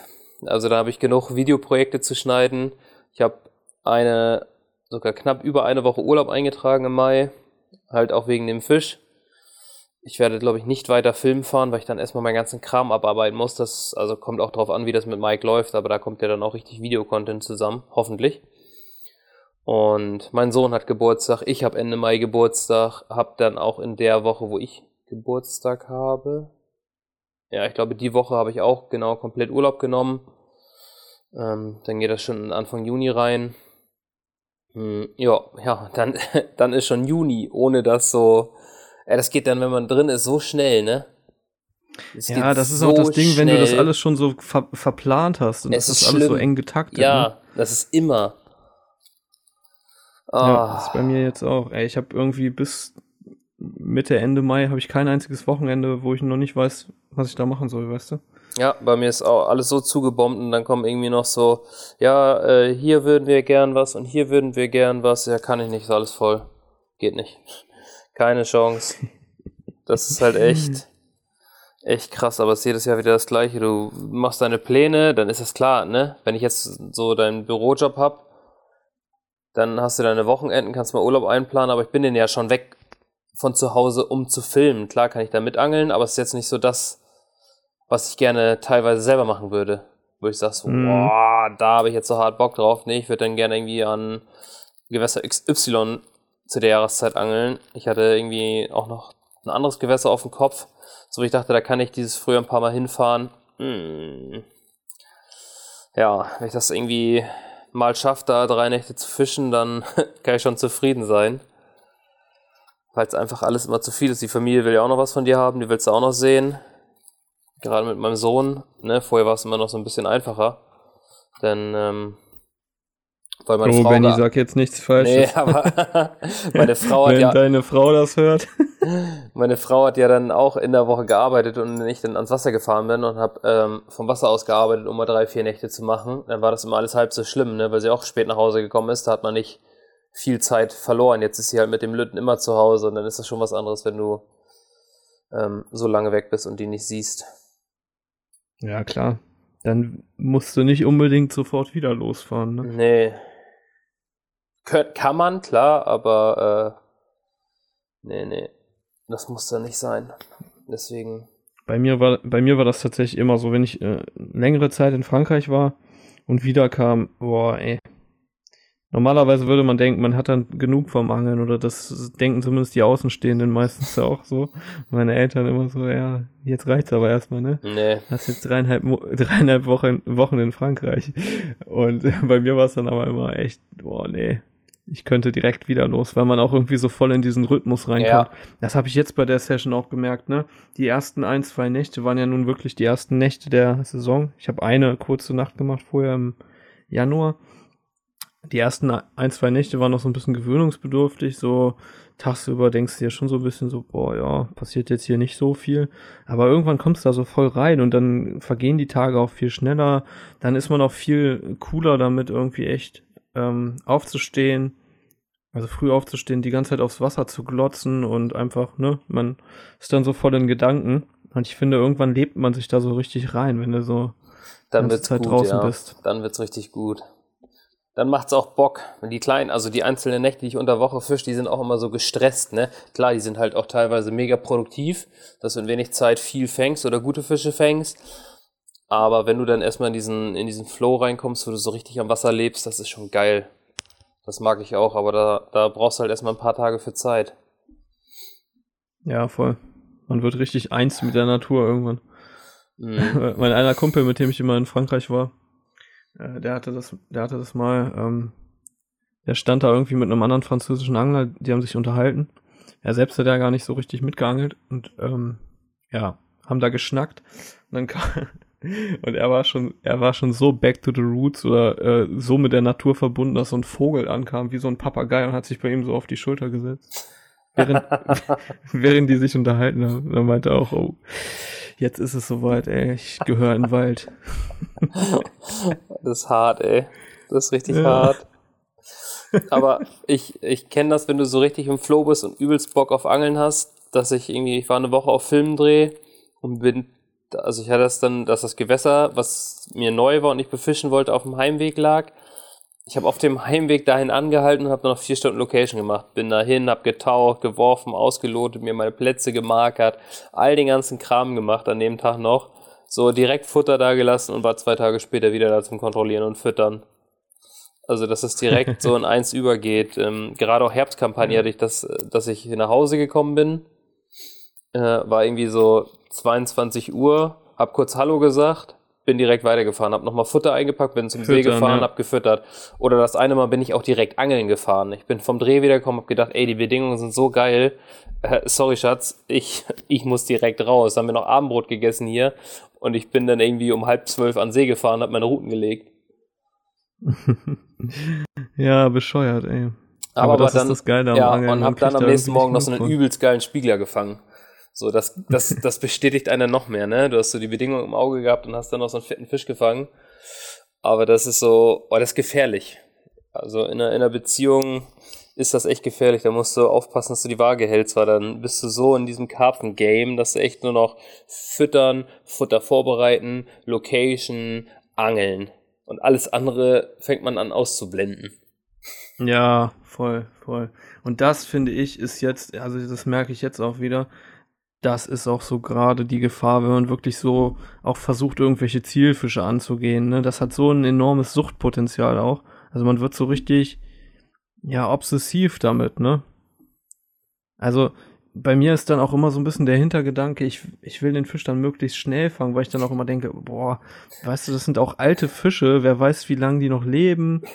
Gerade in der Region, da sind einige aus, äh, aus der gleichen, ja, sozusagen aus der gleichen Zucht damals. Die sind jetzt die letzten ein, zwei Jahre halt viele gestorben von diesen Fischen. Und ähm, ja, da bin ich dann wirklich immer so voll verkopft und denke mir, boah, ne? Wenn, also wenn es wirklich nur um diesen einen geht, wenn ich jetzt irgendwo angel und einfach ein paar Läufer haben will und einfach mal gucken, was geht so, dann ist es ein bisschen zwangloser, finde ich meistens noch. Und ich glaube, da muss man echt aufpassen, dass das nicht zu krass zu einer zu krassen Obsession wird, ey. Ja, auf jeden Fall. Dieses Zwanglose finde ich halt auch geil. Einfach drauf losangeln. So, ja, ich habe jetzt Bock hier einfach Fische von dem Bestand zu fangen. So, das läuft auch gut. Also das kann auch Ja, mal voll. gut sein. Und dann bist du halt so, ja, du angelst einfach, ne? Es ist mal nicht schlimm, wenn du nicht angeln gehst, aber wenn du dir so deinen Zielfisch vor Augen hast, dann hast du das jedes Mal im Kopf, der könnte jetzt beißen, der könnte jetzt heute beißen. Heute, heute, heute. Ja, und es soll ja auch ein Spaß bleiben, ne? Guck mal, wenn ich das jetzt, ähm, also, ne, habe ich ja gesagt, der Fisch wurde gefangen bei einem anderen Angler. Ähm, ich wusste im Endeffekt, ich brauche jetzt meine Routen, ne? Meine Routen sind im Wasser und 200 Meter weiter liegt der Fisch gerade auf der Matte. Was mache ich jetzt hier das noch? ist so geweißt, dass der Ich- vorne in der Sling hängt. So, du kannst ihn nicht fangen. Ja, ich kann ihn nicht fangen. Es besteht keine Möglichkeit. So, ich, also Routen einkurbeln, äh, alles zusammenpacken und nix wie weg, ne? Und ähm, natürlich kann man da auch dann irgendwie so sagen, ja Mist, ne? Ich habe ihn jetzt nicht gefangen. Das kann man ja sehr persönlich nehmen und es kann dann, glaube ich, auch am voll schnell so den Spaß in der ganzen Sache verderben. Da muss man, glaube ich, echt aufpassen, weil am Ende ist es ein Hobby so, ne? Man macht das um so ein bisschen vom, vom Alltag halt Abstand zu nehmen und um im Endeffekt Spaß dran zu haben. Und wenn man da so krass verbissen ist dann irgendwann, dass es einem vielleicht gar nicht mehr so viel Spaß macht, sondern man das aus so einem Zwang heraus macht, also das, da wird's dann natürlich richtig gefährlich. Deswegen habe ich das im Endeffekt dann auch mit einem lachenden und einem weinenden Auge gesehen, weil ich mir dachte, okay, jetzt wird es noch besonderer, wenn ich ihn dann fange und ich werde ihn irgendwann hoffentlich fangen. Und ähm, ja, habe mich dann auch einfach für den Typen gefreut, weil der hat sich da den ganzen Winter über den Arsch aufgerissen, um den Fisch zu fangen. Und wie gesagt, voll verdient, dass er ihn gefangen hat. Äh, wäre wahrscheinlich eher dreist gewesen, wenn ich ihn dann in der dritten Nacht oder in der vierten Nacht ihm da äh, vor den Augen weggefangen hat. Von daher, ne, weißt du. Ja, das gehört alles dazu, genau. Das ist dann manchmal einfach so. Da darf man sich dann halt nicht zu, zu sehr mit befassen. Das, wenn andere Angler da sind, können manche Fische, oder dann können Fische auch bei anderen, bei anderen Anglern fallen, ne? Ja, aber deswegen ist auch so ein Trip, den ihr da jetzt macht, ne, einfach nach Frankreich fahren, noch nicht genau wissen, wohin, kein richtiges Ziel vor Augen, weil wenn du keine richtigen Erwartungen hast, dann kann, können auch keine Erwartungen enttäuscht werden, ne? Ja. Und daher einfach drauf losangeln, sich so ein bisschen treiben lassen, das ist natürlich auch mega. Und das ist ja auch die letzten Jahre, hat man ja auch gemerkt, gerade so in Frankreich, wo ja auch aufgrund der ganzen Reglements so ein bisschen die bessere Möglichkeiten bestehen, mal hier und mal da zu angeln. Ähm, und wo natürlich auch traumhafte Seen und traumhafte Natur vorhanden sind. Ähm, ja, da hat sich das ja die letzten Jahre schon ganz schön, ja, etabliert, ne? Auf jeden Fall. Da ist so das eine oder andere dann bei rumgesprungen, wo wir am Anfang gar nicht ge gedacht hätten, dass es dann doch so gut wird. Oder wir einfach Bock hatten und es auch mal schwer geworden ist, aber das Angeln an sich hat Bock gemacht. Das ist immer, immer wieder eine neue Herausforderung, ne? Also ich bin auch echt Ja, gespannt, wo, wo, wo wir am Ende landen, ey. Vielleicht in irgendeinem See, wo gar keiner mitgerechnet hätte, weil du dann noch irgendwie guckst oder dann doch noch eine Info kriegst oder ey, fahr hier mal hin, mach das mal. Man ist dann ja auch so, ne? Ah, dann schreibst du dem nochmal oder hier nochmal, ja, wir sind gerade auf dem Weg da und dahin, hast du nicht noch was? Mhm. Mhm. Ja, da gibt es, glaube ich, noch einige schöne Seen. Ja.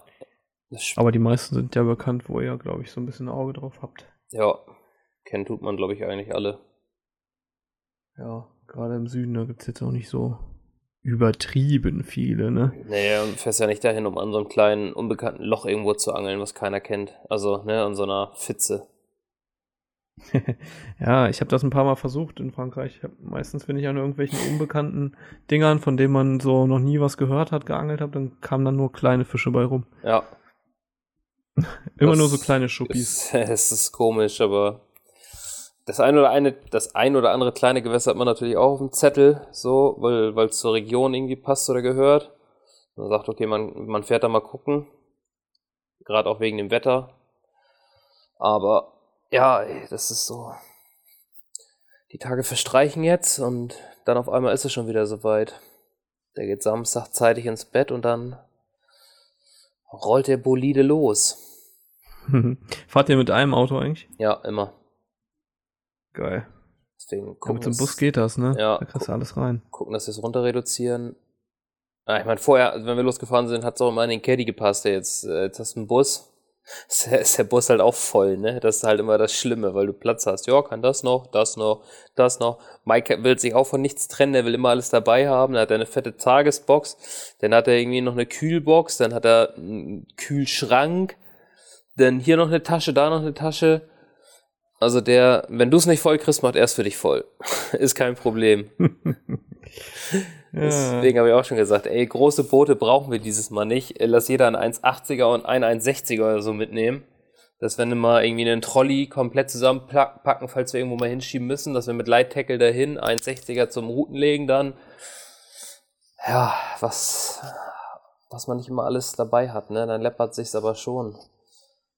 Wenn du so ein kleines Boot mitnimmst, bastelst du da einen Motor dran, oder? Hm, ähm, das 1,80er hat einen Heckspiegel, ja. Das ist ganz gut. Ah, einen durchgängigen? Ähm, nee, so einen, den du hinten ran machen kannst zum, ja. zum Reinklemmen, ja. ja. Da kannst du dann kein Echolot mehr benutzen. Also ich habe das mal gemacht, das war übelst umständlich. Da habe ich die Geberstange da so mit draufgestellt und so, das passt nicht, weil der Motor sonst an der Geberstange anschlägt.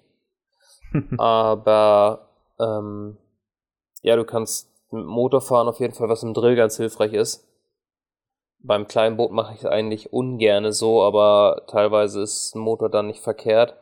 Und ich denke, ich werde dann einfach einen Deeper nehmen und den hinten dran binden. Also das geht ja dann hervorragend. Den hast ja, der nimmt dann im Boot nicht noch extra Platz weg. Das ist einfach nur dein Handy, was du da irgendwo hinklemmst und dann hast du den Deeper als Echolot, das reicht ja. Ja, das ist halt auch das Ding mit dem Platz. Dann hast du die fette Batterie vom Motor, dann hast du noch dein Echolot da drin stehen. Es wird ja irgendwann auch ganz schön eng. Ja. Ich fisch viel mit so mit so einem kleinen 1,80 Boot. Ja, ich auch. Immer ohne Motor, aber. Ja, ich auch. Ich ruder eigentlich immer nur dann. Könnte auch sein, dass ich den Motor gar nicht benutze und dann einfach nur ruder, dann kann ich mein Echolot wieder benutzen. Ähm, ich habe schon gern ein größeres, detailreicheres Echolot am Start zum Gucken. Vor allen Dingen habe ich in, in, an dem Lawrence auch meine Unterwasserkamera dran. Also ein, einpacken werde ich es auf jeden Fall. Das wird jetzt nicht den, den Unterschied ausmachen im Auto, dass ich sage so, boah, nee, jetzt nicht noch ein Echolot einpacken. Also das ist ja schon, du hast nicht viel Futter dabei. Ich habe ähm, Kühltaschen dabei. Wir haben unsere Aquas-Kühltaschen, da werde ich äh, ein bisschen Essen reinpacken, weil Mike hat seine Kühlbox mit. Wenn jetzt auch nicht so mega viel Essen am Anfang, am Anfang einpacken, so für die ersten ja, drei, zwei, drei Tage oder so, weil dann sind wir wahrscheinlich eh schon wieder irgendwo unterwegs und können da in so einem Leclerc anhalten oder so und uns frische Sachen holen. Aber ja, hast ein Zelt, Liege, deine Routentasche, deine Tackletasche, so der Rest, ne? Routen, Kescher, Matte, klar, Kameraequipment ist mal viel Gerödel, aber ich glaube fest daran, dass wir es dieses Mal echt gut hinkriegen, dass wir die Karre nicht so voll gebombt kriegen, weil gerade wenn du mobil angeln willst, ist es echt immer Horror, den ganzen Kram da wieder rauszuprügeln, weil du an irgendwas ran musst. Deswegen ja auch dieser ja. Zwischenboden, dass nicht immer alles komplett übereinander gestapelt liegt. Das war eigentlich letztes Jahr schon ganz gut, dass wir oben so die Boote raufgepackt haben, die Routentaschen oben drauf und unten, dass man recht gut an die Sachen rangekommen ist, ohne jetzt immer die ganze Karre auszuladen. Ja, das macht schon Sinn, klar. Ich habe das ja einmal gemacht mit Philipp damals, sind wir ja mal ähm, auch nach Frankreich gefahren mit wirklich auch so leichtesten Tackle, aber alles in meiner Karre drin. Du kennst mein Auto, ne? So ein, noch kleiner als ein Caddy. Oh ja. Und dann die Boote, zwei, zwei Meter Boote, dauerhaft oben auf dem Dachgepäckträger drauf gehabt. Aber die mussten natürlich auch erstmal, ne, so sind wir natürlich nicht 1000 Kilometer nach Frankreich gedüst, die waren vorher auch im, hinten drin. Dann zwei Liegen und so, dann das aber, weil wir auch so an Tagangel sehen, äh, geangelt haben, die Liegen immer so gepackt, dass du sie schnell rausholen konntest abends, wenn du pennen wolltest. Boah, das war eine logistische Herausforderung. Ich glaube 100 Kilo Boilies irgendwie noch mitgehabt. Noch Nüsse und so. Alleine vom Futter ist die Karre ja schneller voll, als du gucken kannst, ne? Mhm. Aber da, das klappt dann immer komischerweise. Ne? Da hast du ein kleines Auto und du minimalisierst dich so, dass es passt. Also ich hatte früher auch einen Touran und bin mit Philipp auch in den Süden runtergefahren für zwei Wochen. Hast, ich weiß gar nicht, glaube ich, doch, ich hatte ein Schlauchboot im Auto, eine Falte hatten wir auf dem Dach und eine Dachbox, wo Routen und alles, was lang war, drin ist. So, und alles Ja, andere schon, ne? hat in so einen Caddy reingepasst, äh, in einen Touran reingepasst. Ja, klar, du konntest die beiden Sitzbänke hinten rausnehmen. Hast du halt auch ein bisschen Fläche, aber das ist ja nicht vergleichbar mit, mit, mit einem Caddy oder mit einem Bus. Und trotzdem hat's gepasst. Und Ja, jetzt, es- es wird immer mehr, ne? Es ist immer mehr Technikkram dabei, immer mehr, ja, das noch, hier noch. Ist nicht ohne. Ja, das stimmt schon. Da muss man ein bisschen aufpassen. Also ich versuche das immer minimal zu halten, aber das ist natürlich. Ja, das ist so, in so einem Fall, ich könnte auch meine, meine Essenstasche zu Hause lassen, so, wo mein ganzes Besteck und meine Kocher drin sind. Weil Mike hat eh immer alles dabei, aber ich schlepp sie trotzdem jedes Mal wieder mit. Mm, das, ich glaube, das Schlimme ist halt, wenn du irgendwie wohin fährst und du musst auf oder du willst auf alle Eventualitäten vorbereitet sein, ne? ja, wie bei so einem in- Trip, in ne? Du weißt ja nicht genau, was dich erwartet. Ja. In, und ihr sagt jetzt konsequent nur ein Meter 60 oder ein Meter 80 Boot. Gut, aber dass ihr dann nicht irgendwie am Cassien endet und mit einem Meter 80 Boot oben, weiß ich nicht, auf dem äh, Tableplatz oder so oder äh, ne äh, hochmove zwei Kilometer, das ist dann wahrscheinlich auch klar. Würde aber gehen, wenn du 1,60er hinterbindest und ein 1,80er sitzt, dann könntest du auch Sachen raufschmeißen. Also, ja, stimmt, wenn du einen Motor hast, stimmt. ja, wo wird ein Wille ist, ist auch ein Weg. So, so war der Plan. Wenn wir übersetzen müssen und jeder hätte einen 1,80er und einen 1,60er dabei, dann könnten wir das 1,60er mit einem 1,80er ziehen und auch unseren Kram unterkriegen. Was eigentlich auch Ja, schon ist wieder halt- voll irre ist. Wenn es windig wird, wird's halt mies mit so einem Boot. Ja, ne? auf Weil jeden Fall, dann ist vorbei. Ich habe das ja, ich hatte Meter 80 mal auch irgendwie für vier, fünf Wochen mit in äh, Südfrankreich teilweise auch. Damit auch an großen Seen geangelt, wenn es ein bisschen windiger wurde. Und es ging, ich hatte auch keinen Motor, ne? Es ging, aber es ist natürlich, gerade wenn du eine Route legst und irgendwie mehr oder weniger gerade zurückfahren willst und so, sehr, sehr schwierig, weil die Dinger haben ja auch keinen Kiel. Die ja, ne, die drehen sich ja komplett durchgängig. Auch wenn du einen Fisch drehst oder so, musst du ja auch ein bisschen immer gucken, wie du da den, den Druck verlagerst und so. Das ist schon, mit so einem kleinen Boot ist es schon abenteuerlich. Auf jeden Fall, ja. Deswegen, ich würde am liebsten das 240er mitnehmen, aber ich habe keine Paddel. Ich müsste mal gucken, ob ich das ummontiert kriege. Irgendwie die größeren Paddel noch gehen oder. Ja, ich habe ähm, bei dem Dreh im Winter ist dem Steffen das Paddel, das war irgendwie nicht richtig zusammengesteckt, ist ihm das abgefallen und sofort untergegangen, das untere Teil.